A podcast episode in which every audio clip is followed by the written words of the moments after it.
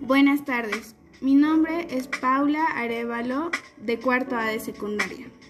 El proyecto que les voy a presentar titula Contando un cuento.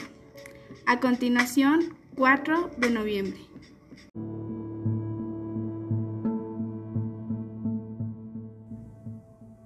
Como todos los días, me levanté tarde. Esta mañana me sentí un poco fría. La hora avanzaba a paso lento. Ese tic-tic de fondo escuché un llanto. Era de mi hermana. Ella estaba vestida de negro. No sé por qué.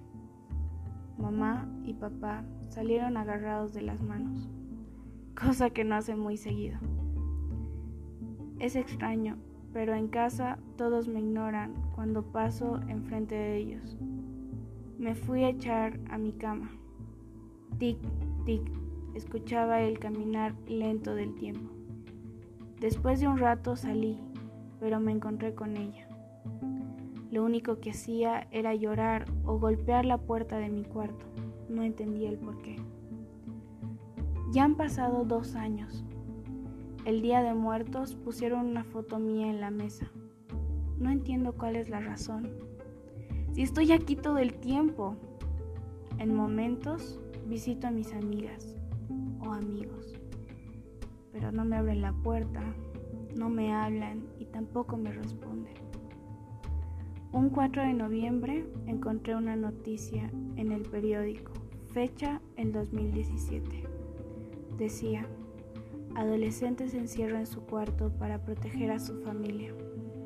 La nota explicaba que ella se había encerrado en su recámara antes de volverse loca. Con sus uñas hacía un viaje desgarrándose su piel. De esa manera intenta salir de aquel lugar. Una semana después de encontrar el periódico, sacaron mi cuerpo de aquel cuarto en un estado maltrecho que dejaba un abismo de heridas profundas en todo mi territorio. La puerta estaba totalmente rasguñada. Algunos clavos estaban con lágrimas de sangre. Clavos desparramados por el suelo acompañados de un martillo desmayado. Un 2019 sacaron mi cuerpo, pero antes me hicieron estudios forenses y pericias psicológicas del porqué de mi locura.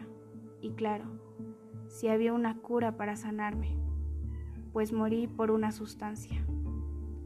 La policía determinó que los culpables de aquella inyección mortal en la nuca de la menor fueron mis padres. No estaba loca. El día de mi entierro mi hermana lloraba. Mis padres tenían una sonrisa macabra en el rostro. Cuando terminó el entierro, ellos sonrieron de manera malévola en ese momento, la justicia los detuvo para darles una sentencia de cadena perpetua. Aquel día recién pude descansar en paz. Cada año, en Todos Santos, vuelvo a visitar a mi hermana. Ella está mejor, está feliz de seguir en ese mundo.